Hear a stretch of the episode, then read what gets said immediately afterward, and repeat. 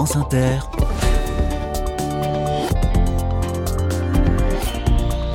Dorothée Barba. Bonjour à toutes, bonjour à tous. Nous passons la semaine, vous le savez, dans le département de l'Allier, du côté de Moulins. Et aujourd'hui, nous allons parler de compensation carbone. C'est l'un des échecs de la COP 28 qui vient de s'achever à, Dubaï. Aucun accord n'a été trouvé sur les marchés carbone. Le terme, il faut le souligner, est décrié. La compensation carbone est souvent associée à du greenwashing, autrement dit de l'écologie de façade. Mais il mérite plus de nuances et il mérite surtout d'entrer dans le détail. Voici une entreprise basée à Neuvy, tout près de Moulins, dans l'Allier, qui affirme pratiquer autrement la compensation carbone. Elle s'appelle OCO. OCO, c'est la formule chimique du dioxyde de carbone, OCO, le CO2. Il est question ici d'agroforesterie, autrement dit, associer les exploitations agricoles à des arbres et à des haies. Soyez les bienvenus. Carnet de campagne, le journal des solutions. Manaïque de Kersozon, bonjour. Bonjour Dorothée. Vous êtes la créatrice d'OCO. Alors sans doute faut-il rappeler, Manaïque, ce qu'est précisément la compensation carbone. Ça consiste à compenser le CO2 que l'on émet en finançant des programmes de plantation d'arbres. Est-ce que vous trouvez en effet qu'il y a eu des dérives en la matière? Oui, tout à fait. En fait, quand on a commencé à s'appuyer sur le calcul de l'empreinte carbone hein, pour euh, évaluer, on va dire, notre dépendance aux hydrocarbures, on s'est lancé dans une dynamique de j'émets une certaine quantité de gaz à effet de serre et je vais les compenser. Donc la première dérive, ça a été de dire je vais continuer de faire comme d'habitude et d'émettre comme d'habitude, mais en mettant en place des programmes de compensation.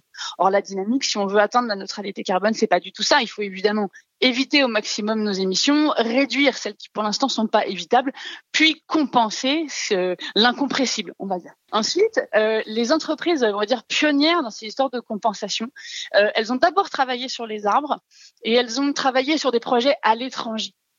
Donc on mettait en place des projets de plantation euh, assez importants, qui n'étaient pas toujours bien acceptés par les populations locales et qui permettaient en fait de planter de grands nombres d'arbres. Comme c'était pas en France, c'était pas très onéreux et donc on pouvait compenser plus de carbone.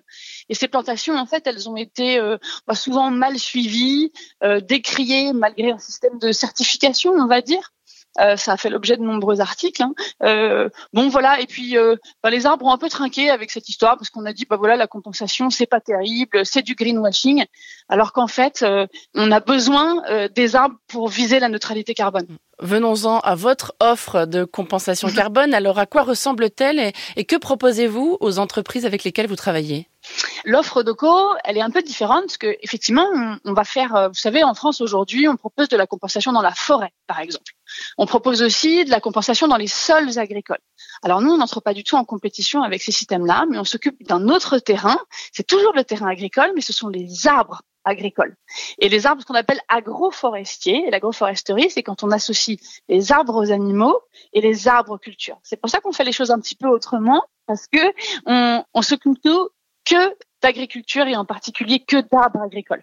L'image qui revient souvent en tête, c'est, vous savez, la vache normande euh, dans son verger, sous les pommiers. Mhm. Euh, les gourmands connaissent la pata negra. Hein, ce sont ces, ces, ces, cochons qui sont élevés euh, dans de belles prairies agroforestières euh, sous, sous, sous, des chênes. Et puis, pour dans de nombreuses régions de France, il y a du bocage. Et en fait, quand on associe les haies aux cultures ou les haies aux prairies, bah, nous sommes dans le système agroforestier. Euh, donc la compensation carbone que vous proposez, ce sont des programmes agroforestiers hein, qui consistent à, planter des arbres et des haies sur des exploitations agricoles.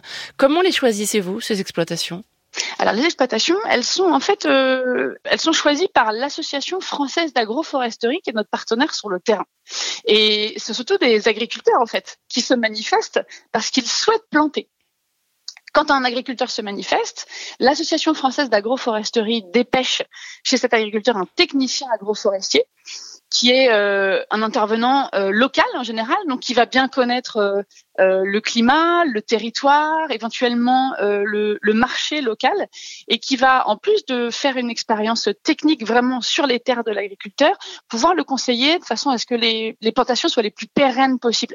Euh, Qu'est-ce que je plante À quel moment Comment est-ce que ça va assurer plus de bien-être pour mes animaux À quel endroit est-ce qu'il faut que je plante des haies Quels sont, si par exemple l'agriculteur veut faire de l'arboriculture avec ses animaux, quels sont les fruits qu'il faut planter pour avoir une source de revenus qui sera satisfaisante plus tard pour l'agriculteur.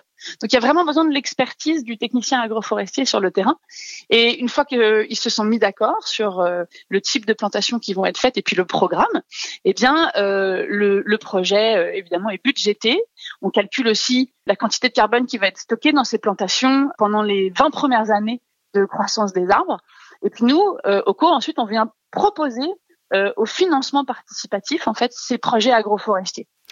Alors vous le disiez tout à l'heure, hein, ça ne suffit pas euh, de, s'acheter une bonne conscience, si j'ose dire, en, compensant le carbone que l'on émet. Il faut aussi euh, viser la, réduction des émissions de carbone. Est-ce que c'est comme ça que vous accompagnez les entreprises qui font appel à vous? Oui, tout à fait. En fait, euh, OCO s'adresse beaucoup aux petites entreprises, les petites et moyennes entreprises qui n'ont pas forcément d'équipe RSE dédiée. La RSE, je le rappelle, c'est la responsabilité sociétale et environnementale hein, des entreprises. Tout à fait. Mm. Qui n'ont pas voilà d'équipe RSE dédiée et qui ont du mal en fait à s'engager un peu dans la transition euh, écologique, mais qui ont envie euh, de faire quelque chose pour l'environnement. D'accord? Donc euh, les impliquer pour financer des projets, euh, pour soutenir les agriculteurs, en fait, c'est assez facile. Euh, ils sont souvent très motivés parce qu'en France, on a un attachement à la terre qui est important. Mais euh, il faut faire comprendre en fait à tout le monde les enjeux en termes de biodiversité, de climat, de cycle de l'eau. Et puis c'est venu assez naturellement en fait pour Oco de se déplacer dans les entreprises pour sensibiliser à ces enjeux et puis assurer en fait une certaine émulation autour de ces projets. Et quand on sensibilise, on essaye de, de trouver en fait euh, ensuite pour l'entreprise dans le cadre du mécénat, parce que en France, les entreprises n'ont pas l'obligation, les petites, hein, ni de faire un bilan carbone, ni de compenser leurs émissions. On essaie de trouver un projet qui a du sens pour eux, ou par la proximité, ou par la production. Avez-vous un exemple euh, d'entreprise à nous donner? Oui, on a en ce moment un, un engagement très important de l'audiovisuel peut-être celui-là dont je vais parler. Pourquoi pas Allez-y. eh bien, on, les productions euh, audiovisuelles bénéficient très régulièrement, euh, alors j'espère pas dire de bêtises, d'avance de trésorerie, de subventions de la part du CNC. Mhm. Et euh, depuis euh, cette année, en fait, le CNC va conditionner ses subventions à l'établissement d'un bilan carbone euh, sur le prévisionnel en fait de ces productions. Et à partir du 1er janvier 2024, euh, ce sera obligatoire. Et donc, euh, on travaille en partenariat avec une entreprise qui s'appelle Sequoia, qui justement réalise ces bilans carbone pour les productions audiovisuelles. Et de fait, les, les, productions s'adressent ensuite à OCO pour trouver des projets agroforestiers dans lesquels elles pourront compenser une partie de l'empreinte carbone du film ou par exemple de la publicité qui a été euh, réalisée. Ah oui, donc il s'agit là de travailler sur le bilan carbone d'un film qui sortira au cinéma ou d'une publicité. Exactement. Hmm. Euh, j'aimerais qu'on parle aussi de, de, votre parcours, Manaïque de Kersozon. Vous êtes vétérinaire à la base. Comment en êtes-vous arrivé à, créer cette entreprise, OCO? Alors moi, oui, c'est vrai, je suis vétérinaire vraiment euh, de campagne. Je soigne les animaux, ça, j'adore ça, mais euh, je peux pas le faire sans euh, protéger et prendre soin de l'environnement dans lequel ils vivent. Et ben forcément, ça correspond au paysage agricole. Alors moi, j'ai fait quelques années de pratique pure, et puis, euh, j'ai toujours été euh, vraiment euh, passionnée par la nature, donc j'ai fait quelques petites sorties. Je suis partie faire un, un, master en biodiversité, écologie, environnement à Grenoble. Ensuite, je suis retournée à l'école Veto à Nantes pour faire une formation en médecine des abeilles.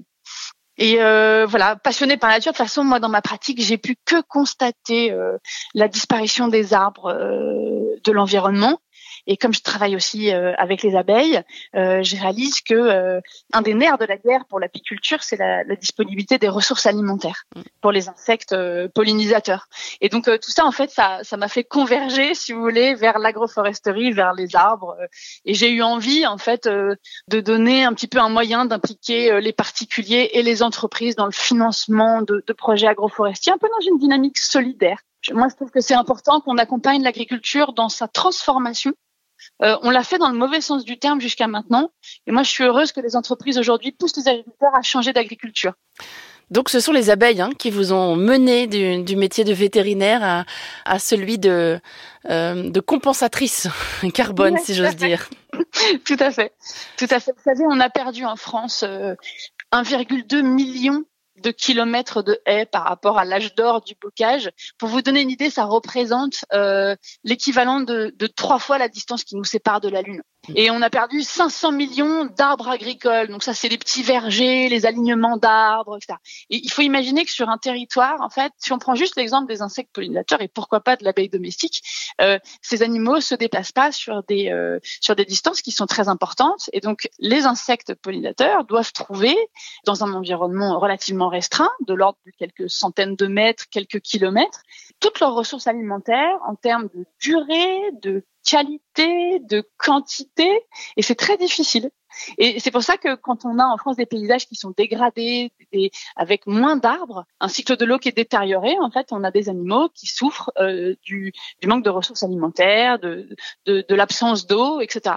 Est-ce que vous êtes fixé une ambition en termes d'arbres, de nombre d'arbres à planter dans votre carrière, par exemple, Manaïg? Ah Oui, clairement, j'ai un CDI, moi, sur le sujet. Ah, alors, je sais pas, j'entends les, annonces du gouvernement euh, dans le plan de cadre de la stratégie nationale pour la biodiversité. Bon, ils annoncent un milliard d'arbres. Alors, c'est pas mal, ça, un milliard d'arbres. Je vous disais, il y en a 500 millions à peu près à replanter d'arbres agricoles. Donc, euh, euh, on viendra certainement en renfort de ça. En revanche, pour les haies, on a beaucoup, beaucoup de travail. Vous savez, euh, on a annoncé 50 000 kilomètres de haies à planter d'ici 2030, euh, euh, mais on continue d'en arracher. Et je vous disais, 1,2 million de kilomètres de haies à replanter. J'ai du travail jusqu'à la retraite. Peut-être qu'on se pose pas assez la question finalement. À quoi ça sert un arbre?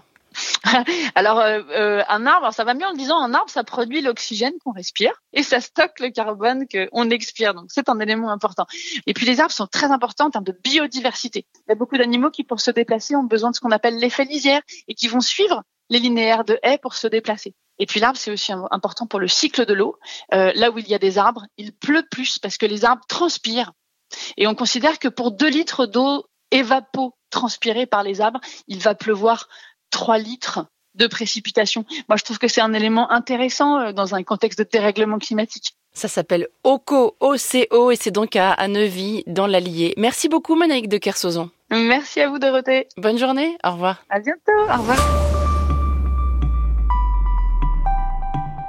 Après OCO, voici CEN. C'est le festival des acronymes aujourd'hui. Le CEN de l'Allier, c'est le Conservatoire d'espace naturel, une association qui agit pour la protection et la valorisation du patrimoine naturel. La directrice du CEN Allier, qui est aussi une auditrice des carnets de campagne, nous a envoyé un message pour annoncer la victoire d'un prix. L'association, en effet, a remporté le prix de l'innovation territoriale au sein au, au dernier salon des maires et des collectivités locales. Le CEN a été récompensé pour les partenariats qu'il monte avec des communes. Dans toutes les communes, il y a des trésors pour la biodiversité, des terrains communaux qui sont souvent abandonnés. Le CEN propose donc aux maires des actions pour préserver la biodiversité sur ces fameux terrains. Exemple, à Solzay, au cœur de la Limagne bourbonnaise, un marais a été restauré par le CEN, un marais qui abrite des castors d'Europe. Autre partenariat, des caméras ont été installées dans les greniers des écoles de Dompierre-sur-Brèbe et Brança, toujours dans l'Allier, pour observer des caméras, donc pour observer les colonies de chauves-souris. J'aime beaucoup cette histoire de colo à l'école. Pour ceux et celles que ça intéresse, on peut voir sur le site du CEN Allier les images d'une colonie de grands murins dans le grenier de l'école. La grappe de chauves-souris, je dois dire, est assez impressionnante. France Inter, carnet de campagne. Et vous continuez bien sûr à nous écrire hein, pour signaler des initiatives réjouissantes partout en France. Nous lisons tous vos messages avec Sophie Hoffman. Je rappelle que la Creuse, le Doubs, le Cher et la Nièvre sont au programme des semaines à venir. Le Cher qui est au cœur de l'actu hein, puisque la ville de Bourges a été désignée hier capitale européenne de la culture pour 2028. On aura bien sûr l'occasion d'en reparler.